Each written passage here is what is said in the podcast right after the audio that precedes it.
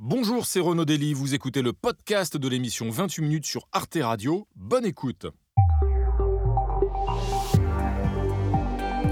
Bonsoir et bienvenue à tous. Je suis très heureux de vous retrouver pour ce nouveau numéro de 28 minutes samedi et son club international avec ce soir encore des journalistes et un dessinateur qui nous apportent leur regard venu de l'étranger pour éclairer l'actualité de la semaine. Au programme ce soir, un retour qui se profile, celui de Donald Trump.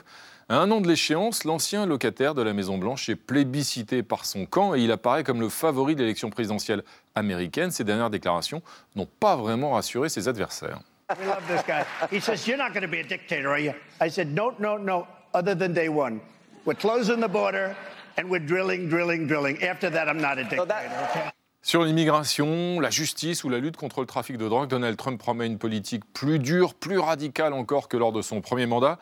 Son retour éventuel au pouvoir peut-il menacer l'état de droit aux États-Unis?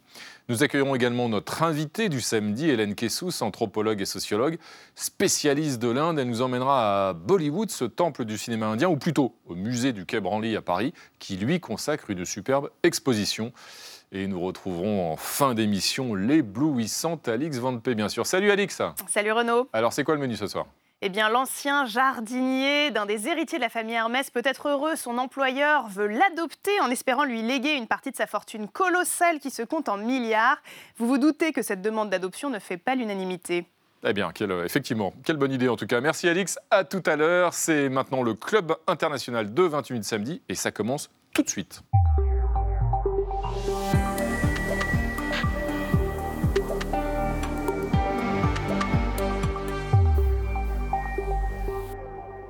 Valérie Brochard. Oui, c'est moi. Personne? C'est vous? C'est moi, toujours. Ravi de vous retrouver, Valérie. Pareil. Jean-Mathieu Pernin, ça Eh oui. alors Je suis gâté. Et oui, Jean-Mathieu, j'espère ça bien. va? Bonjour, ça va? Bienvenue à tous les deux. Et voici nos clubistes de ce soir. Bonsoir, Myriam Amélal. Bonsoir. Ravi de vous accueillir, journaliste à France 24. Vous êtes aux commandes du Journal de l'Afrique et de l'émission hebdomadaire Express Orient. Et à vos côtés, John Henley, welcome. Merci. Salut John, correspondant européen pour le quotidien euh, britannique The Guardian. euh, et Philippe Golub. Bonsoir Philippe. Bonsoir. Bienvenue à vous, professeur de relations internationales à l'Université américaine de Paris. Et au pupitre, on retrouve l'ami Pierre Kroll. Bonsoir Pierre. Bonsoir. Bienvenue, Pierre, dessinateur, bien entendu, dessinateur de presse. Vous dessinez pour le quotidien belge Le Soir et l'hebdomadaire belge Ciné Télé Revue. Et je rappelle que votre bande dessinée Le Vrai du Fou est parue aux arènes. Tout de suite, on va commencer, Valérie, par la première actualité de la semaine. Cette première actualité, eh bien, c'est la COP28 qui continue, qui est toujours en cours à Dubaï, et la bataille des énergies fossiles. Oui, Renaud, compliqué hein, d'organiser une convention internationale pour le climat au royaume des hydrocarbures, une COP présidée par le sultan Al-Jaber, PDG d'une compagnie euh, pétrolière qui accueille à bras ouverts 2456 lobbyistes du pétrole. Alors en finir ou même réduire notre dépendance aux énergies fossiles, et bien sûr, certains n'y croient même plus. Les Émirats prévoient, en toute transparence, hein, euh, d'exploiter leurs ressources pétrolières encore 50 ans. Ils envisagent de vendre 5 millions de barils euh, par jour en euh, 2030. Et pourtant, euh, Myriam Amélal, Amélal, pardon, euh, les négociations euh, se poursuivent avec trois scénarios. Euh, sortir, réduire ou rien du tout. Qu'est-ce que vous en pensez? Qu'est-ce qui va sortir de cette COP? Pas grand-chose, je pense, parce que enfin, on n'est pas très optimiste. On sait très bien qu'on n'est pas prêt de sortir des énergies fossiles. On le voit très bien que même les pays émergents qui sont plutôt favorables et qui comprennent, parce qu'ils subissent, je pense notamment au continent africain, qui subissent de plein fouet le- les affres du réchauffement climatique, sont pas tout à fait prêts à abandonner leur développement au profit du, zéro fossile. Et, et c'est le cas, par exemple, du Sénégal, qui a découvert des gisements de gaz euh, sur ses côtes et qui veut les exploiter et qui compte pas du tout euh, laisser de côté euh, cette possibilité et, et- dire au revoir aux, aux énergies fossiles. Donc euh, on voit très bien que même ceux qui sont plutôt euh, favorables euh, ne sont pas à 100% favorables et que ne vont pas forcément... euh, Leur euh, mot à dire euh, Voilà. John Henley, est-ce que vous êtes aussi pessimiste ou est-ce qu'il y a quand même, ça peut être quand même la première fois, peut-être, que l'objectif au moins de réduire la dépendance aux énergies fossiles peut être peut-être inscrit dans un accord à l'issue d'une COP Je pense qu'il y aura, il y a Ouais. toutes les chances pour qu'on finisse avec, avec un accord. Le- le- le- Un accord toute la question, Mhm. voilà, toute Voilà. la question, c'est quelle sera la formulation, quel, quel choix de mots est-ce qu'on est qu'on va adopter. On, on hésite entre éliminer progressivement, euh, euh, abandonner rapidement, euh, une, une sortie juste Mhm. et ordonnée, etc. Il va falloir trouver une formule, formule qui, qui, qui plaît à tout le monde. Mais, mais voilà, toute la question après, c'est à quel point est-ce que ça sera observé mhm. par, par, les signataires. Oui, mais Philippe Geluc, c'est vrai, quand on a appris cette semaine, dans une discussion qui était cet été ou à l'automne, avant la COP28, que le président de cette fameuse COP28, euh, Al-Jaber a dit que, bien, de toute façon, si on sortait de l'énergie fossile, on revenait au temps de l'âge des cavernes. On va dire que ce n'est pas très, très encourageant quand même. Bah, c'est tout à fait faux, bien évidemment, puisque si on sort graduellement, mais avec, en accélérant le tempo des énergies fossiles, on rentre dans un nouvel âge technologique. C'est exactement le contraire. Mais si le président dit ça, on ne se dit pas que ça va encourager les autres euh, on, savait très, on, savait très, bien que les, que les Émirats ne sont pas favorables à une accélération des, des, progrès en, en, vue de la mitigation et de l'adaptation euh, pour le changement climatique global. Le problème ici, c'est que le tempo des transformations technologiques susceptibles de changer la donne de mhm. façon fondamentale au niveau de la distribution de, la production énergétique et, le temps qu'il faudra pour faire ça, entre-temps, nous aurons complètement raté les, Donc là, vous parlez... les, 2 degrés, les 2 degrés de réchauffement. très concret. Vous parlez quoi? Des énergies renouvelables? Vous parlez du nucléaire, des deux? Parce qu'il y a eu des appels là. Énergie, énergie renouvelable, y compris de, des énergies nouvelles renouvelables, l'hydrogène en particulier, qui pourrait être dans, dans, une perspective pas trop trop lointaine une possibilité. Aujourd'hui, les renouvelables représentent 5,5% de la production énergétique mondiale. Mhm. Les hydrocarbures, 80%. Mhm. Le nucléaire, 10% et 5%, 5 le reste. On est très très loin d'un monde où les renouvelables représentent une part importante. Mais dans l'électricité, les renouvelables aujourd'hui représentent 29%. Donc on, on peut accélérer accélérer le tempo de la transformation technologique. Et, pourtant, une, note positive quand même à, relever, euh, c'est cette avancée sur la concrétisation euh, du fonds euh, d'indemnisation pertes et dommages payés par les pays riches pour indemniser les pays pauvres. Qu'est-ce que vous en pensez, vous, Myriam Amelal? Bah, Je pense que c'est gentil, mais pour avoir parlé avec des, dirigeants africains et notamment des ministres, je pense à la, République démocratique du Congo, il y a quelques années, un ministre m'avait dit les promesses ne sont jamais tenues et nous, c'est clair, on exploitera même le pétrole qu'il y a dans le parc du Virunga, hmm. un parc protégé. Donc euh, on, voit bien qu'il y a la détermination aussi de dire si vous nous aidez pas, eh ben, on sera bien obligé d'utiliser nos richesses pour se hmm. développer. Donc euh, c'est même ce ça, c'est que les, promesses. Pas vraiment. Il faut que les promesses bah, soient tenues pour qu'on y croit. C'est John Elness, c'est au nord de financer la transition écologique dans les pays du Sud?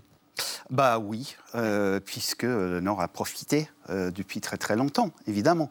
Mais ce qui est compliqué. et puis parce que les pays du Sud aujourd'hui ne peuvent pas financer bah, exactement, exactement. Ça, ça, ça, serait la seule façon possible euh, d'avancer. Mais on sait aussi que les pays en voie de développement, développement par exemple, si on pense à, des, des mm. économies vraiment énormes comme l'Inde, euh, bah, les émissions en CO2 de l'Inde cette année, euh, ils devraient normalement augmenter de 8%. Mm. Et, et l'Inde, c'est le troisième ou quatrième pollueur du monde en ce moment. Mm. Donc, le regard de notre ami Pierre Kroll sur ce, dilemme autour des énergies fossiles bah, on s'est beaucoup moqué du fait que la COP 28 se déroulait dans un pays hmm. qui tire toute sa, richesse euh, de l'énergie fossile. Eh Justement, au fond, est-ce que ce n'est pas une bonne idée? Parce qu'au moins, les, les, choses sont assez claires. On voit qui en gagne et qui va perdre tout.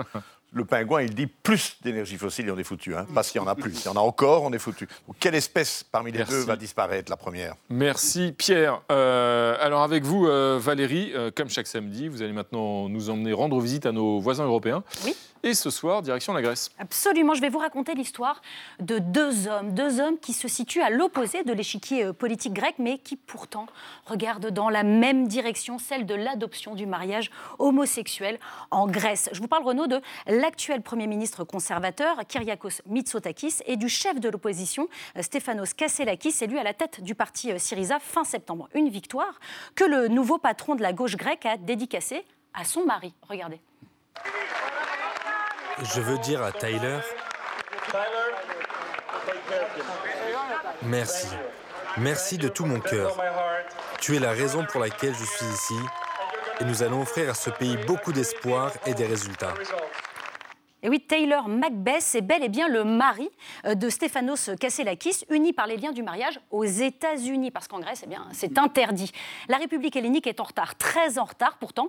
En 2008, le gouvernement conservateur crée une sorte d'union civile, hein, donnant les mêmes droits patrimoniaux euh, que le mariage, mais décide au dernier moment de la limiter au seul couple hétérosexuel. Il faudra attendre 2015 euh, pour que le gouvernement de gauche d'Alexis Tsipras vote l'équivalent du Pax en Grèce pour tout le monde, sans distinction de genre. À l'époque déjà, quand il était député conservateur, l'actuel Premier ministre avait voté ce texte. Alors aujourd'hui, entre la position favorable du Premier ministre et l'arrivée sur le devant de la scène d'un responsable politique ouvertement gay, eh c'est un concubinage politique qui espère l'adoption d'une loi pour autoriser le mariage homosexuel avant les élections européennes de juin. Enfin, on va garder les poignées de riz dans nos mains pour l'instant parce qu'en Grèce, l'Église orthodoxe est toujours opposée à ce projet. L'orthodoxie marie ses prêtres avec des femmes, mais refuse catégoriquement d'unir deux personnes de, même sexe. Et il faut savoir qu'en Grèce, l'Église et l'État euh, euh, ne sont pas séparés. La messe, une messe est dite à l'ouverture euh, du Parlement. Alors,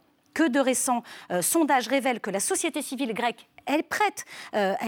L'archevêque de Patras, lui, ne veut rien entendre. Pour lui, la coexistence ou le mariage de deux personnes de même sexe sont contraires à la loi de Dieu et à la loi humaine. Bref, le chemin de croix hein, pour les couples homosexuels qui souhaitent euh, se marier en Grèce est encore long, euh, comme dans 13 autres pays euh, de l'Union européenne qui ne reconnaissent toujours pas hein, cette union. comment vous l'expliquez, John Henley? Est-ce que c'est encore le poids de la religion qui est trop fort, comme en Pologne, en Hongrie, par exemple? Voilà, c'est en partie. Bah, la Grèce fait partie, je pense, de, de, trois pays où le, vous avez dit que le, peuple était prêt, mais ils sont très, très divisés. C'est 51-49%. en Hongrie, je crois que c'est 54 euh, qui sont contre, euh, ou, Pologne encore plus, euh, la Hongrie et, la Pologne. Donc c'est une sorte de combinaison, je pense, de, du, pouvoir de la religion et de ce mmh. conservatisme qui, euh, ce conservatisme social qui est resté surtout les pays, des pays centraux et, de l'Est de, de, l'Union européenne. Et pourtant, on voit que les, les, pays qui ont adopté cette réforme, même quand il y avait eu parfois une forte opposition, y compris en France, au moment où elle avait passé, bah, évidemment, 10 ans ou 15 ans après, ça paraît évident et personne, y compris dans les forces politiques, ne songe à revenir dessus. Oui, c'est vrai, il y a des évolutions sociales, sociétales très importantes dans de très nombreux pays. Je pense que dans le cas de la Grèce, il y, a, un facteur, il y a un facteur, évidemment, le poids très important historique de l'Église orthodoxe, mais il y a aussi un facteur sociologique. Euh, clé qui, qui, joue depuis, depuis 2012 en particulier, qui est une très très forte émigration de la jeunesse grecque. Mm. qui part de Grèce du fait de la crise très profonde, mm. très grave qui a frappé la Grèce depuis 2012, la crise financière. 100 000 personnes qui ont quitté la Grèce chaque année, des jeunes principalement, 50% des Grecs, 50% des travailleurs mm. qui étaient venus en mm. masse. En tout, ça fait euh, plus de 600 000 jeunes Grecs qui ont émigré de Grèce. Et évidemment, mm. on sait, quand dans les profils sociologiques de gens qui sont pour le mariage homosexuel, les jeunes sont bien sûr beaucoup plus favorables que la population plus âgée. Euh, mais là, quand on voit la carte, c'est assez étonnant parce qu'on voit d'un coup l'Ouest et l'Est de l'Europe euh, justement sur ce sujet séparé. Oui, exactement. Et moi, ce que je vois aussi, euh, défaut professionnel, comme je travaille beaucoup sur le continent africain, c'est mm. aussi la différence de débat. Euh, cette année, en Ouganda, une loi a été votée contre l'homosexualité, mm. pénalisant l'homosexualité, mm. pénalisant la promotion de l'homosexualité. Et s'il y a récidive, les personnes sont passibles de peine capitale. et c'est encore une fois la religion qui pèse, puisque le président Yoweri Museveni est un évangéliste, un fervent évangéliste, et la société est très empreinte d'évangélisme aussi. Et pourtant, et pourtant, quoi de plus beau que l'amour, hein, Pierre Kroll Ben oui, voilà, je demande tout de suite mm. aux Grecs qui nous regardent de m'excuser d'utiliser à ce point des clichés. Mais enfin, comme il est question de la religion et des traditions qui freinent l'adoption de Absolument, c'est assez efficace. Merci Pierre Kroll. On va maintenant retrouver notre DRH préféré, Olivier Boucreux, sévère mais juste. Il récompense chaque samedi son employé de la semaine. Ce soir, il se penche sur le cas du président vénézuélien Nicolas Maduro. Nous sommes tous des employés, celui de la semaine n'a pas encore assez de pétrole, mais il a des idées et un enthousiasme bariolé.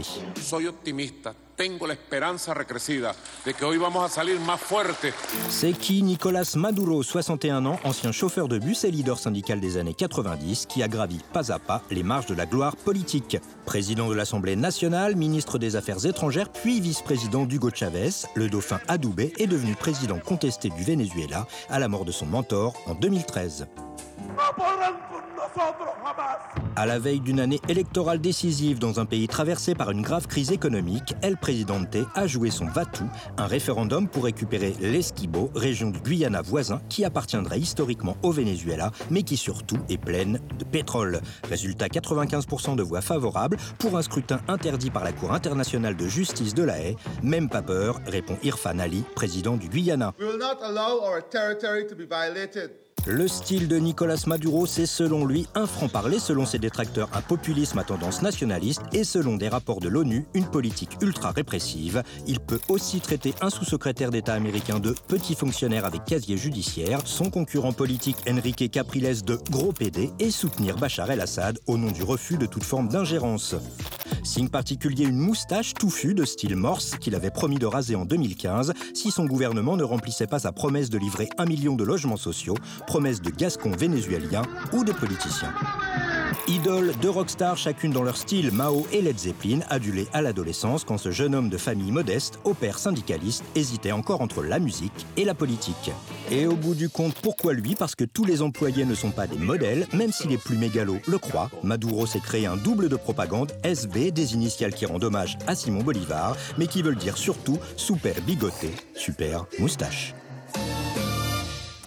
Philippe Geloub, euh, Nicolas Maduro, Venezuela, est contesté au pouvoir depuis plus de dix ans, contesté quasiment depuis dix ans, crise politique profonde, il a failli tomber, crise économique, et pour autant il est toujours là, et même de nombreux pays lui reparlent d'ailleurs, parce que le Venezuela a du pétrole, c'est ça? Il est incontournable aussi? Oui, parce que dans, le contexte international actuel, euh, euh, la guerre entre la Russie et l'Ukraine en particulier, l'accès aux sources pétrolières est, est, devenu une question importante, de différencier les accès aux ressources pétrolières. Les États-Unis ont commencé des négociations discrètes avec Maduro pour essayer de trouver un modus vivendi plutôt qu'un conflit permanent eux. impensable il y a quelques années. Impensable il y a, quelques années. On n'y est pas, on n'y est pas, on n'y est pas, mais ça, il y a eu des infléchissements. Ce que fait Maduro là actuellement, c'est assez, assez, typique de, de, dans la politique internationale, c'est de trouver des, des, questions extérieures. J'ai engendré une crise extérieure mm-hmm. pour essayer de stabiliser la situation intérieure. Mm-hmm. Ça, ça ne jouera pas très bien dans les efforts d'ouverture, de, de, négociation, même discrète, avec les grandes John puissances. John Henley, est-ce que vous aussi, vous trouvez qu'il est de nouveau fréquentable? De nouveau fréquentable? Je ne sais pas, euh, mais il se comporte euh, vraiment comme un populiste nationaliste classique, euh, mmh, vraiment. Et mmh. peut-être la seule bonne nouvelle, c'est que selon toutes les, tous les experts et les analystes, ce, ce référendum qu'il a organisé euh, euh, pour, pour, voilà, pour, pour, pour demander aux, mmh. aux, sociétés pétrolières vénézuéliennes d'aller exploiter euh, les ressources en, en, en Guyane, euh, c'était plutôt euh, pour tester son niveau de soutien mmh. avant les élections l'année prochaine. Mmh. Y a, apparemment, les, les, chances vraiment d'une invasion sont, sont, assez limitées. Alors, on verra, on verra, John, effectivement, parce qu'il y a encore un conflit peut-être qui pointe à l'horizon, n'est-ce pas, Pierre Kroll?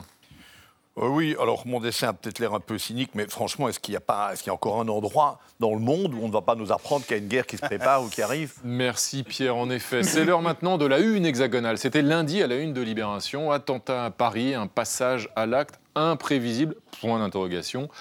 Fiché S, déjà condamné pour radicalisation islamiste, pour avoir fomenté aussi un attentat souffrant de troubles psychiatriques. Le terroriste du pont de Birakem à Paris a donc tué une personne et en a blessé deux autres. Il a affirmé en garde à vue qu'il songeait initialement à viser une cible juive pour dénoncer, dit-il, les bombardements d'Israël sur Gaza. Est-ce qu'au vu de, ce profil, en fait, Myriam Amelal, ce passage à l'acte n'était-il pas euh, hautement prévisible? De toute façon, euh, à partir du moment où la guerre a été déclenchée euh, entre Israël et le Hamas, euh, on, avait déjà peur des attentats, pas qu'en France, mais en Europe en, en, général. On sait très bien que euh, ces, ces, groupes djihadistes, euh, que ce soit Daesh ou, ou d'autres groupes d'ailleurs, qui font euh, parfois qui sont un, des, des, personnes radicalisées, qui font des appels sur les réseaux sociaux, sont parfois suivis. Et il est de plus en plus difficile de contrôler ces personnes parce que ce sont des actes isolés aussi. Ce ne sont pas des cellules qu'on peut suivre, qu'on peut repérer. Même si lui-même était, comme il avait purgé sa peine, il était toujours, il y avait toujours un suivi judiciaire, y compris un suivi médical qui avait été levé finalement il y a quelques mois. C'est-à-dire qu'on le connaissait, il était identifié par les services. Hein.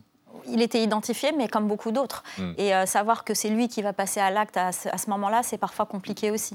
Mais, bon, c'est ça, on ne peut pas obliger. On, on, c est, c est, les, les, autorités sont vraiment face à un problème. Ce sont, comme, comme vous dites, des, des, des individus euh, qui, actent de, qui, qui, qui, agissent de façon euh, assez sur le moment assez imprévisible. Et on ne peut pas obliger, dans le cas de, de ce jeune homme par exemple, on ne peut pas obliger quelqu'un à, à, à, prendre des médicaments s'il n'y a pas vraiment de symptômes. On ne peut pas l'obliger à, à, subir des tests médicaux, mmh. etc. C'est un, un problème. Myriam Malal évoquait à l'instant la, crainte d'un regain d'attentats terroristes depuis le début du, conflit entre Israël et le Hamas le 7 octobre. Est-ce que, par exemple, au Royaume-Uni, le niveau de sécurité a été relevé? Quelle est la situation aujourd'hui? Tout à fait, avec, euh, tout à fait, avec le nombre aussi euh, d'actes euh, antisémites mhm. et, anti, et, islamophobes. Mhm. oui, mais la France, je pense encore plus. Euh, surtout parce que, comme, on le sait, euh, la France a la plus grande communauté juive de l'Europe et la plus grande communauté musulmane, de l'Europe. Donc il est assez euh, euh, c'était attendu, je pense. Ça a toujours été attendu. Ça a été le cas avec, avec euh, chaque fois que, que, le Moyen-Orient mm. s'enflamme. On a vu une montée de, de C'est ça aussi, c'est le suivi, en fait, finalement, aussi de ces personnes radicalisées quand elles sortent de prison. On l'a vu aujourd'hui. Alors là, malheureusement, en fait, il y a eu mensonge hein, de la part de cette personne, puisqu'il y avait un suivi judiciaire. Lui-même a, menti, mais c'est ça, aujourd'hui, qui a pu bah, glacer un petit peu aussi encore davantage derrière, il y a une victime et en plus, il y a ça, il y a ce fait que malgré le suivi judiciaire, on ne sait pas quand une personne passe à l'acte. Oui, alors il y a une très grande difficulté, comme, comme, le dit John Henley, à suivre euh, le, très grand nombre de cas de personnes qui ont soit des troubles psychiatriques et un passé, un passé judiciaire, euh, les, liant, d'une manière ou d'une autre au djihadisme. C'est très difficile de suivre tous ces cas. Et puis il y a la loi. Hmm. la loi. La, loi aujourd'hui ne permet pas de, mettre en détention. Euh, Et la loi, ça peut se changer. La loi peut être changée, mais ça, ça ce hmm. sera déterminé par un débat politique français, n'est-ce pas? Un dessin de notre ami Pierre Kroll. Euh, dans ce que j'ai lu, là, j'ai été effrayé par cette, par cette expression attentat par imitation. Ce qu'on craint le plus, c'est les attentats par imitation. Alors, est-ce que là, voilà, on en est là? Il y en a qui s'amusent à apprendre comment est-ce qu'on fait. Est-ce que c'est comme ça? Est-ce que je fais ça bien? Merci, Pierre. Valérie, nous allons maintenant aborder un autre euh, dossier euh, d'actualité. Et ce dossier, c'est un, retour qui se profile aux États-Unis à l'occasion de la prochaine présidentielle. Oui, Renaud, vous avez connu Trump 1. Eh bien, accrochez-vous parce que le 5 novembre 2024, vous assisterez peut-être à Trump 2, le retour. Quatre ans après sa défaite, il revient encore plus dur, encore plus euh, radical. Philippe Golupsi l'emporte. Est-ce que l'on peut craindre que l'état de droit ne recule encore aux États-Unis? Je pense que c'est absolument incontestable. Le les déclarations du candidat euh, euh, qui, est aujourd'hui en première position dans tous les sondages pour les primaires républicaines, les déclarations publiques du candidat le laissent prévoir. Son désir de revanche envers tous ses contempteurs, ses détracteurs est puissamment exprimé tous les jours. Mais je crois que les répercussions intérieures peuvent être contrôlées par évidemment le, jeu des législatives aux États-Unis, les élections pour le Sénat, les élections pour la Chambre des représentants. Il ne pourra pas gouverner euh, comme, un, comme, un, dictateur classique, avec les deux chambres contre lui. Je pense cependant, puisque les pouvoirs de la présidence au niveau international sont très importants, indépendamment des deux chambres du, du, Congrès, que les impacts internationaux Mm. D'une réélection de Trump seront extrêmement graves dans un monde qui est un monde en crise maintenant à peu près partout. Alors, dictateur, vous avez lâché le mot, vous avez évoqué ce spectre-là, c'est précisément une accusation que certains lancent à l'encontre de Donald Trump. Exactement, les, médias américains hein, mm. l'accusent de vouloir instaurer une dictature. Eh bien, écoutez sa réponse. You are promising America tonight. You would never abuse power as retribution against anybody. Except for day one. Except Look, for? He's going crazy. Except for day one. Meaning? I want to close the border and I want to drill, that's drill, not a, that's, drill. That's... We love this guy. He says, you're not going to be a dictator, are you? I said, no, no, no, other than day one. We're closing the border and we're drilling, drilling, drilling. After that, I'm not a dictator, so that... okay? Alors on profite de votre présence, euh, euh Philippe Golub. Euh, ça marche, ça marche. Il n'a jamais été aussi haut euh, dans les sondages. Comment vous l'expliquez? D'abord, il a beaucoup d'énergie, comme on mm. voit, n'est-ce pas? Et cette énergie, c'est une énergie négative, mais c'est une énergie quand même. Euh, la, base, la base du Parti républicain au cours des 20 dernières années a beaucoup évolué ah. dans le sens de ce genre de phénomène. Trump, à l'origine, lors de sa première élection, était un symptôme d'un changement politique et sociologique interne aux droites plurielles américaines d'un symptôme, il est devenu une cause. C'était une cause, dans la causalité. Il est, maintenant un agent transformateur de ces mouvements-là.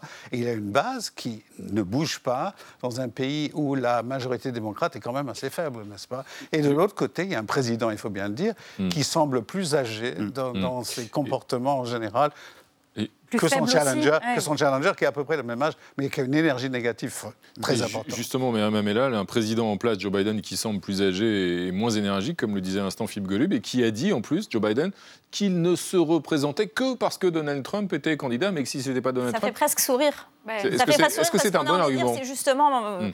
ce qu'il ne fallait pas faire. Il fallait peut-être y penser bien avant, euh, le- à, à un an de la, de la présidentielle aux États-Unis et préparer d'autres personnes. Et on pensait à Kamala, Kamala Harris. Euh, on l'a pas du tout vue. Elle a été complètement absente. et Personne on- n'a émergé pendant quatre Personne ans. n'a émergé. Et on se dit que c'est- peut-être la, moins- la personne la moins bonne pour, euh, pour faire face à un Donald Trump avec beaucoup d'énergie. Alors, le, le problème euh, aussi de John Henley, c'est qu'avec Donald Trump, on ne sait jamais ce qui est vraiment, ce qui est vrai, ce qui est faux. Il y a beaucoup de provocations. Quand il dit je, je traduirai mes adversaires en justice, ça, on voit qu'il fait ça aussi pour séduire la base. Est-ce qu'il a la capacité, la possibilité de le faire quand on arrive à la Maison-Blanche, de dire à Joe droit. Biden Il n'a pas le droit. Il- il- il- oui, évidemment, il n'a pas le droit. Peut, il peut le tenter. Il peut le tenter. Mais je pense que moi, si j'étais journaliste pour un, un journal libéral euh, aux États-Unis en ce moment, je, je serais quand même un petit peu inquiet. Je pense qu'il il y, a, il y a quand même plein de choses qu'un que président américain, même si ses pouvoirs sont limités, comme, comme vous dites, absolument, euh, sur le sol américain, qui, qui peut faire. Il peut s'attaquer aux médias euh, complètement. Il peut essayer d'instrumentaliser la justice contre ses opposants. Euh, Dictateur, non. Dictateur, non. Mais je pense pas. qu'il- Mais, mais je pense qu'on peut tout à fait penser. On peut tout à fait penser au genre de régime Oui, oui. qu'on appelle hein, des démocraties qu'on voit en Pologne, en Hongrie, Victor en Europe. Orban. À Victor Orban, ce genre de, de, voilà, de scénario est tout à fait possible. Mais comment vous expliquez Ça, c'est des critiques qu'on entend beaucoup, y compris du côté de la presse plutôt de gauche, on va dire, aux États-Unis, qui, qui charge beaucoup Donald Trump. Il y a aussi des charges judiciaires à son endroit, notamment évidemment l'assaut euh, du Capitole. Et il semble que tout ça le serve dans l'opinion. C'est-à-dire que. euh, Dans, la que les- partie de l'opinion. bah, la Dans partie de l'opinion, vu sa l'opinion qui popularité, qui dans la sort- partie de il est l'opinion favori qui- aujourd'hui de, l'élection? Oui, dans le parti de, de- de l'opinion Ah, aujourd'hui. est à- on est à un an des présidentielles. Ce que disent les sondages aujourd'hui sur les résultats des présidentielles, ça, ça, ça évolue dans le temps. Mais, C'est un peu mais- ce qu'on disait avant sa première élection d'ailleurs. hein. Les journalistes américains disaient non, non, il a aucune chance de gagner. Oui, c'est vrai, c'est vrai. Mais le, le- le- le- le fait aujourd'hui, c'est qu'il galvanise sa propre base. Et le cœur de sa propre base, les gens qui votent dans les primaires, c'est le cœur de la base du Parti républicain. Et donc, il va gagner facilement la, la- la quasi-totalité de ses primaires. Pour l'élection générale, je pense effectivement que, que les, les- ça va être extrêmement serré, d'autant plus que le système électoral américain, le- la Constitution américaine organise un système électoral, une forme d'élection indirecte du président par le collège électoral. La, la potentialité d'une présidence Trump aujourd'hui est tout à fait réelle et avec des conséquences très importantes au plan domestique et international. Tout, tout changerait, Myriam Mamelal, avec euh, l'élection euh, d'un Trump dans le monde, en Europe aussi euh? Bah, Il y, a- il y a eu déjà beaucoup de changements ces, ces- ces deux dernières années, mais c'est Je vrai pense que l'arrivée... conflit israélo-palestinien, par exemple. La guerre en Ukraine aussi. bien sûr. Et, et effectivement, oui, il y aurait des changements importants sur le plan international, et c'est pour ça que ça n'inquiète pas que euh, une partie des Américains, mais ça inquiète aussi euh, euh, le, le- le monde, le monde entier, absolument. Et je rejoins ce que vous disiez, Renaud. Pas, pas tout le Pas monde. tout le non, monde. non, pas Ah, tout le monde. oui, je suis oui. d'accord. Je, je suis tout à fait Ça d'accord. inquiète en Europe. Mais je rejoins ce que vous disiez. euh, la première fois, personne ne pensait qu'il y arriverait. On l'avait même. J'avais même lu un, un article dans le The New Yorker qui disait que, fin- enfin, le journaliste expliquait qu'il allait peut-être pouvoir y arriver, comme Berlusconi, qu'on ne voyait pas arriver au pouvoir, et finalement, il a marqué l'histoire politique de l'Italie. Donc, euh, Ça me rappelle aussi deux, trois choses qu'on pu dire sous-estimé. juste avant le vote du Brexit au. Royaume-Uni. Mais enfin, bon, voilà. Euh, le regard de notre ami Pierre Kroll sur euh, cette euh, série, donc euh, cette nouvelle saison. Ah oui, voilà, simplement, vous l'avez- vous l'aviez lancé vous-même comme ça. hein, c'est le- euh, on a eu peur euh, avec Trump Park, euh, comme Jurassic Park. Alors, certains s'en réjouissent, hein, je viens de l'entendre peut-être, sans doute, et d'autres ont peur Un de la suite. deuxième quoi, voilà, ça- dessin de Pierre. un peu, un peu évident. Et puis alors, moi je trouve quand même incroyable ce, ce paradoxe des États-Unis qui ont pour histoire, enfin pour narratif tout le temps de dire qu'ils vont partout dé- défendre ou imposer même la démocratie partout. En fait, il va ressembler très très fort à ce qui, qui paraissait les ennemis des États-Unis. Ils n'ont pas les mêmes obsessions que les mots-là, mais en tout cas, ils en ont eu. Il en a une, c'est de ne pas avoir d'opposition. Merci J'aurais pu Pierre. Poutine aussi. Euh, Merci Pierre. Euh, effectivement, série en cours. Jean-Mathieu, Jean-Mathieu, vous êtes donc incorrigible puisque cette semaine encore vous avez regardé la télé des autres Ah toute oui. la semaine. hein, vous n'avez pas décroché de l'écran.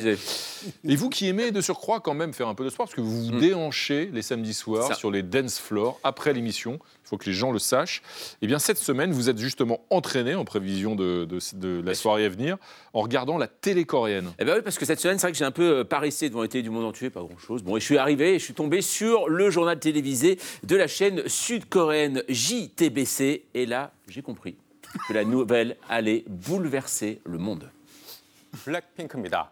오늘 멤버 4명의 재계약이 발표되면서 소속자 주가가 급등했고 전 세계 언론도 Voilà, les Blackpink, plus grand groupe féminin de K-pop au monde, a re-signé avec son label YG Entertainment. Alors on pourrait se dire que seuls les fans sont intéressés par cette nouvelle, mais en fait cette info a été reprise par tous les médias économiques, et notamment par la référence Bloomberg TV, qui a compris que Blackpink était bien plus que la musique. This is really big news for any Blackpink fans out there this morning because just over the past few weeks, there has been some media reporting saying that perhaps uh, the members of Blackpink would not be signing on with YG Entertainment. But YG Entertainment has just confirmed it. All of the, the four members of Blackpink are re signing with, with the company. They're going to be planning a new album. There's a world tour that's in the works as well. So the market reaction, I mean, it's fair and square. Clear investors are really liking the news of this. Et oui, avec cette signature, en tout cas, YG Entertainment a bondi de 29% à la bourse de Séoul, un vrai record hein, euh, dans le monde de la production euh, sud-coréenne. Il faut dire que depuis la fin de l'été, l'attention était à son comble parce que depuis, il y avait une expiration du contrat, surtout des membres des Blackpink, hein, les quatre artistes, Lisa, Jisoo, Jennie et Rosé, qui constituent le groupe depuis leur début, en 2016, se gardaient d'aborder le sujet en public. Alors des adolescents, des jeunes adultes, Renaud Dely sûrement, d'ailleurs, qui se demandaient si la vie avait encore un sens, mais également des traders inquiets, vu l'importance économique du groupe. Blackpink s'est imposé comme l'une des formations les plus profitables de l'industrie. Leur chaîne YouTube, eh bien, elle cumule à 92 millions d'abonnés, 33 milliards de vidéos vues cumulées, soit plus qu'aucun artiste. Depuis 4 ans, c'est aussi le girls band le plus streamé sur Spotify. Et la formation a réuni près de 2 millions de spectateurs dans le monde lors de leur dernière tournée, et notamment au Stade de France, à Paris, à Saint-Denis, de Séoul à Buenos Aires. Et bref, tout le monde adore les Blackpink et personne ne peut leur échapper.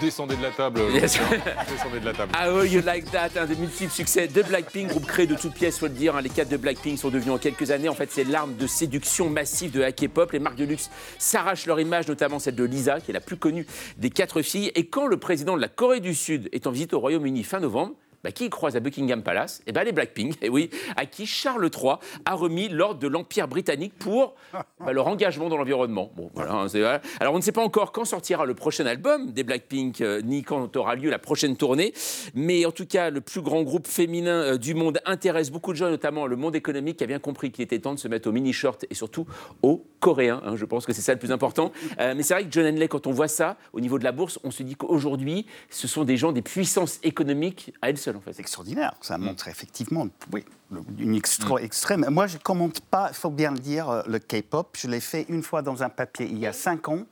Je reçois toujours Ah, ouais, voilà, voilà. des Ah, d'accord.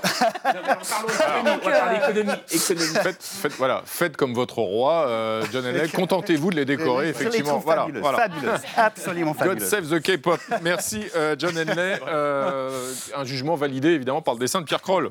Oui, oui, validé, mais moi je ne connaissais pas du tout, moi. Black. bah voilà. c'est très bête. Ça vous rappelle quelqu'un, Un girls, band de quatre filles qui valent très cher économiquement, que le roi des corps et tout. Moi j'ai pensé à Voilà. un boys band il y a quelques années. Évidemment. Euh, Tout le monde fera le Il y a rapport. quelques euh, années, c'est vrai, vous avez voilà, raison. Pierre. Étaient quatre aussi, mais c'était des garçons. Merci Pierre. C'est l'heure maintenant d'accueillir notre invitée du samedi, euh, Hélène Kessou, c'est docteur en anthropologie sociale et en ethnologie. Bonsoir, bienvenue à vous, installez-vous, je vous en prie, spécialiste de l'Inde, pardon. Vous êtes co-commissaire de l'exposition Bollywood Superstar, histoire d'un cinéma indien, exposition qui est actuellement en cours au musée du Quai Branly euh, à Paris jusqu'au 14 janvier, et dont voici le, le formidable album. Alors on sait que l'Inde est un immense producteur de films, mais on a souvent de, Bollywood l'image d'un cinéma très kitsch, on va dire. Vous vous dites que le cinéma indien est beaucoup plus complexe que cela, beaucoup plus divers que ce cliché? Oui, je pense que pour commencer, il faut dire qu'il est kitsch dans notre regard à nous euh, d'occidental. Il n'est pas fait pour être kitsch. Ça n'est pas du second degré. Tout ce qu'on voit, euh, c'est euh, cette manière de faire du cinéma qu'on aime en Inde et qu'on défend. Euh, donc c'est un autre langage cinématographique, ça n'est pas du kitsch. Alors ce qui est assez étonnant quand on voit l'exposition, c'est qu'on se rend compte que le cinéma est arrivé très très tôt en Inde. Parce que moi j'ai été surpris. les Frères Lumière présentent en France en 1895 le premier film. Un an après, c'est déjà en Inde. C'est ça. Sur la route, c'est un opérateur des Frères Lumière qui était sur la route de Sydney il fait une escale à Bombay, il présente un programme et ça y est, le cinéma commence en Inde en 1896. Ah oui. Et pourtant, jamais le cinéma indien ne s'est inspiré du cinéma français, du cinéma italien, la Dolce Vita, la Nouvelle Vague, tout ça, non. Si, avec ah. Satyajit Ray. Ah ok. Ah Mais dans les cinémas d'auteur, voilà, parce que l'Inde c'est un très grand pays de cinéma. On va avoir des cinémas populaires, des cinémas commerciaux et des cinémas, on va dire, d'auteurs ou des cinémas indépendants. D'accord. Et donc Satyajit Ray, grand euh, icône, icône du cinéma bengali, cinéma d'auteur bengali, va s'inspirer de courants plus occidentaux, comme vous dites, néoréalisme italien. Euh, il a travaillé, notamment, qui est plus connu. Hein, Il a travaillé avec euh, Renoir pendant son film en Inde, etc. Mhm. Mais c'est deux mondes cinématographiques totalement différents. Alors on découvre aussi que le cinéma indien, on va dire, enfin, favorise euh, les peaux, les acteurs aux peaux les, plus clairs. Pourquoi? Est-ce que c'est par euh, fascination pour l'Occident ou pas du tout? Non. Alors moi, j'aime pas du tout cette interprétation. Et c'est pas que le cinéma indien qui a un goût prononcé pour la clarté de la peau. C'est euh, un critère de beauté parmi tant d'autres. C'est un critère de beauté qui existe en Inde dans tout type d'image, euh, qui ne s'arrête pas au cinéma, et c'est surtout un critère qui n'a pas attendu que l'Inde rencontre l'Occident hmm. pour être présent. On le retrouve dans la poésie, dans la culture. Dans la culture. C'est vraiment euh, totalement détaché de l'Occident, selon moi. Ce qui est étonnant, quand même, c'est qu'avec ces films euh, indiens, de Bollywood, par exemple, quand on va, c'est vrai, en Afrique du Nord, on en voit beaucoup dans tous les pays. en France, jamais. Pourquoi, en fait, finalement, en France, on n'en voit pas des films de Bollywood? Alors ça, j'aimerais bien pouvoir répondre à cette question, parce que moi, j'aimerais pouvoir en voir plus. C'est-à-dire quoi? C'est-à-dire qu'il y a un marché, en fait, ils n'ont pas réussi à conquérir le marché français? Non, ils n'ont pas réussi à conquérir le marché français. Ce qu'ils ont essayé, je ne pense pas. Mais parce qu'on est hermétique à ça parce Ou parce qu'on les regarde, on regarde ces films-là de haut avec mépris Oui, soyons quand même honnêtes. Hein. Je pense qu'on peut le dire. Euh, par exemple, il y a eu une fois un film euh, justement de cinéma populaire qui est arrivé jusqu'à Cannes, mais c'était pour euh, faire l'ouverture du festival, c'était pas en compétition. On mettrait pas un Bollywood en compétition. Hein. Mhm. Et euh, je pense qu'on regarde ce cinéma avec mépris parce que justement, il a développé un autre langage, il s'attache à d'autres choses. Le scénario n'est pas mhm. forcément le cœur euh, du film. Le cœur, c'est quoi justement? À, la fin de, l'exposition, d'ailleurs, on, peut danser. Hein, Est-ce que la chorégraphie, ça fait partie euh, traditionnellement du, cœur aussi, justement, de l'identité de ces films de Bollywood? Alors ça en fait partie avec les chansons. On mélange souvent les choses, nous, en France, mais en fait, c'est deux choses différentes. Il y a des chansons qui sont simplement chantées. On va écouter mm. la musique, les paroles, c'est extrêmement poétique. Mm. Et il y a des scènes dansées. C'est deux choses différentes déjà dans la grammaire de, de Bollywood. Mais pour moi, si on doit définir euh, ce qui fait la différence entre ce cinéma et le nôtre, c'est l'émotion, parce que c'est un mm. cinéma qui nous donne beaucoup mm. d'émotions. On, disait qu'en France, effectivement, les films de Bollywood, de Bollywood sont, sont, sont, pas, très très peu, ou pas du tout d'ailleurs diffusés. Euh, John Henley, au Royaume-Uni, au vu de l'histoire commune Bien sûr, on a, bah, il y a aussi évidemment une communauté euh, très importante euh, indienne en Grande-Bretagne. On peut voir des films de Bollywood. On a des soirées Bollywood, des soirées Bollywood mm-hmm. dans, des, dans, des, cinémas londoniens, absolument. Mm-hmm. Vous dansez vous-même d'ailleurs. Très bien, même. Euh, moi, j'en ai jamais vu. Par lequel je commence Si ce soir, je veux regarder mon premier film indien, je commence par lequel? Ça, c'est la question impossible. Ah. Alors, le deuxième. conseillez-moi, conseillez-moi. Alors, moi, je dis qu'il faut commencer par un réalisateur et remonter un petit peu euh, voilà, sa filmographie. Et étant donné qu'on le connaît déjà un petit peu, on peut commencer sans trop de peur par Sanjelila Bansali, qui est le réalisateur de Devdas. Mais je ne conseillerais pas Devdas, qui a déjà plus de 20 ans, prendre un de ses derniers films, Padmavat ou Bajirao Mastani, qui sont des bijoux euh, cinématographiques. Merci pour ces, pour ces bons conseils. Voilà, ça dure pas forcément 3h30 quand même, c'est où si Ça dure un peu de temps, ah, mais un Marvel dure euh, quasiment Oui, oui absolument. Voilà. Il suffit de poser une journée de RTT et on en profite avec grand plaisir. Merci beaucoup Hélène Kessous d'être venue euh, donc nous raconter le cinéma indien. Il faut absolument aller voir cette formidable exposition Bollywood Superstar dont vous êtes donc co-commissaire et qui se tient au musée du Quai Branly à Paris jusqu'au 14 janvier. Et vous allez euh, repartir avec un, dessin de notre ami Pierre Kroll. Alors, pendant que je brunis mon Indien dessiné, hein, Mhm. corriger un peu cette, cette habitude de les faire trop blancs. Mais le, euh, moi, j'ai vu l'exposition, elle est absolument formidable. Et effectivement, je me suis aussi posé la question à notre époque tellement mondialisée où on mange de tout qui vient de tous les pays, etc. Mhm. Comment est-ce qu'on voit jamais à la télé des films indiens? Tout le monde a vu le Slumdog Millionnaire, là, qui est bah, Mhm. le meilleur exemple et, et- et qui était formidable. Alors, je me demandais, vous savez, vous avez vos Césars, euh, il y a les Oscars aux États-Unis, Voilà, il y a les Magritte en Belgique. Est-ce qu'il y a des prix indiens comme ça Peut-être vous avez- que ça les diffusait dans le monde? J'ai inventé le, le Shiva ou le Kali, je ne sais pas, pour Merci. remplacer les Césars. Merci Pierre Kroll, merci euh, Hélène Kessous. Et euh, c'est maintenant l'heure d'accueillir notre ami Alix Van Pee qui va vous succéder dans un instant euh, à cette place. Bienvenue à vous, Alix. Euh, alors, en observant l'actualité de très près, comme vous le faites chaque semaine, on croit parfois rêver. Ce soir, Alix, vous allez nous parler d'un octogénaire, bientôt papa. Tout à fait, un homme célibataire, sans enfant. Visiblement, il n'est jamais trop tard pour avoir comme ça des désirs de paternité, puisque cet octogénaire a lancé une procédure d'adoption envers son homme à tout faire, qui était son employé depuis des décennies. Bon, raconter comme ça, l'histoire peut sembler anecdotique. Elle l'est nettement moins une fois précisé que l'aspirant papa est le petit-fils d'Émile Maurice Hermès, qui est le fondateur de la maison Hermès telle qu'on la connaît aujourd'hui. Et oui, donc Nicolas Puech est la 14e fortune de France. Il est le plus gros actionnaire individuel d'Hermès, ce qui fait qu'il pourrait léguer à son futur fils autour de 5 milliards d'euros, soit la moitié de sa fortune. Ça peut changer une vie, je pense. L'histoire racontée il y a quelques jours dans la tribune de Genève a fait trembler une partie de la famille Hermès et elle a fait saliver évidemment les amateurs de saga familiale, parce que c'est le début d'une saga, on dirait. Il faut dire que tous les ingrédients sont là. Il y a déjà le personnage principal, donc ce vieux milliardaire français, exilé en Suisse dans sa grande demeure depuis une vingtaine d'années pour protéger sa fortune, on va dire. À ses côtés, le personnage inattendu, son employé marocain qui a 51 ans, dont on sait qu'il vient d'une famille très modeste. Euh, la tribune de Genève a d'ailleurs préféré garder son nom secret. On sait qu'il est issu d'une famille très populaire, qu'il a été promu du rang de jardinier jusqu'à celui d'administrateur des biens de Nicolas Puech et que jusqu'à devenir aujourd'hui l'un des rares proches du milliardaire.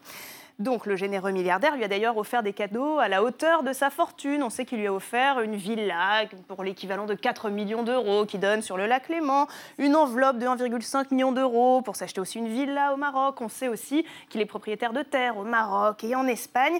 Et ces cadeaux ont embarrassé l'ancien gestionnaire de fortune de Nicolas Puech, qui depuis a été gentiment remercié. Et Nicolas Puech est resté aussi proche de celui qu'il appelle aujourd'hui son fils adoptif, et ainsi que sa compagne, qu'il appelle aussi sa belle-fille.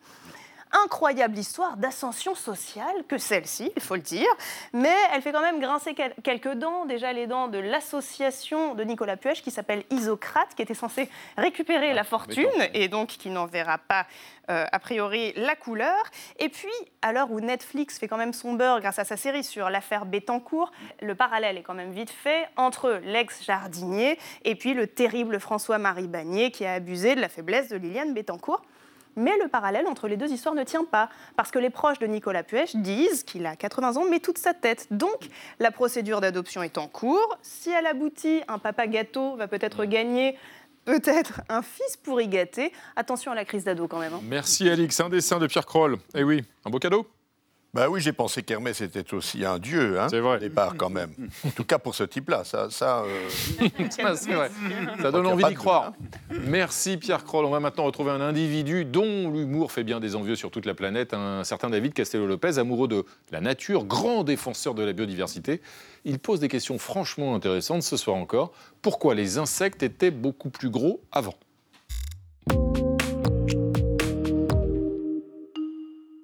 Pourquoi les insectes étaient beaucoup plus gros avant? Le plus gros insecte qui existe sur la Terre aujourd'hui, c'est lui. Le weta géant. Une sorte de sauterelle chelou qui peut peser jusqu'à 70 grammes et qui est aussi d'une grande gentillesse puisqu'elle mange principalement des petites feuilles. Oh, c'est... Trop mignon. Mais il y a 350 millions d'années sur la Terre, il y avait des insectes beaucoup, beaucoup plus grands. Intéressant. Comme par exemple le méganeura, une libellule méga fat de 75 cm d'envergure. 75 cm, c'est la taille de mon chat, que comprise. Donc si une méga neura se posait sur votre visage, ça devait faire à peu près ça. Mais à cette époque-là, il y avait aussi l'arthropleura, un mille pattes dégueulasse de 2 mètres de long et de 50 cm de large. Pour vous donner une idée d'à quel point il était maous, voici un être humain de taille normale et voici un arthropleura. Mais alors pourquoi? Pourquoi les insectes étaient plus grands il y a 350 millions d'années? Eh bien à cause de l'oxygène. L'une des théories avancées étant la suivante. La croissance de certains insectes est directement déterminée par la quantité d'oxygène qu'ils peuvent absorber. Or, à l'époque, l'atmosphère était beaucoup plus chargée en oxygène qu'aujourd'hui. Pourquoi? Eh bien parce que la quantité d'oxygène dans l'atmosphère aujourd'hui est en partie déterminée par des bactéries mangeuses de bois qui rejettent du CO2 et diminuent du même coup le niveau d'oxygène. Or, il y a 350 millions d'années, ces bactéries n'existaient pas sur la Terre. Mais alors est-ce qu'il serait possible de faire revivre de plus gros insectes en les élevant dans des atmosphères pleines d'oxygène? Eh bien oui. Et c'est exactement ce qu'a fait le professeur John Vandenbrooks de l'université d'Arizona State aux États-Unis. Il a pris des libellules modernes, il les a élevées dans des boîtes suroxygénées. Résultat, il a obtenu des libellules 15% plus grandes. Peut-être donc qu'avec un peu plus de travail, on verra de nouveau un jour des insectes de 75 cm se poser sur nos visages. Intéressant. Hop, je l'ai eu. Merci David Castel-Lopez. C'est vrai que c'était très intéressant. Merci à tous les amis. Lundi à 20h05, vous retrouvez l'inimitable Elisabeth Quint, bien sûr. On va se quitter en musique avec un clin d'œil à notre invité du samedi. On va retourner à Bollywood avec Bol Chudian. Tchuss.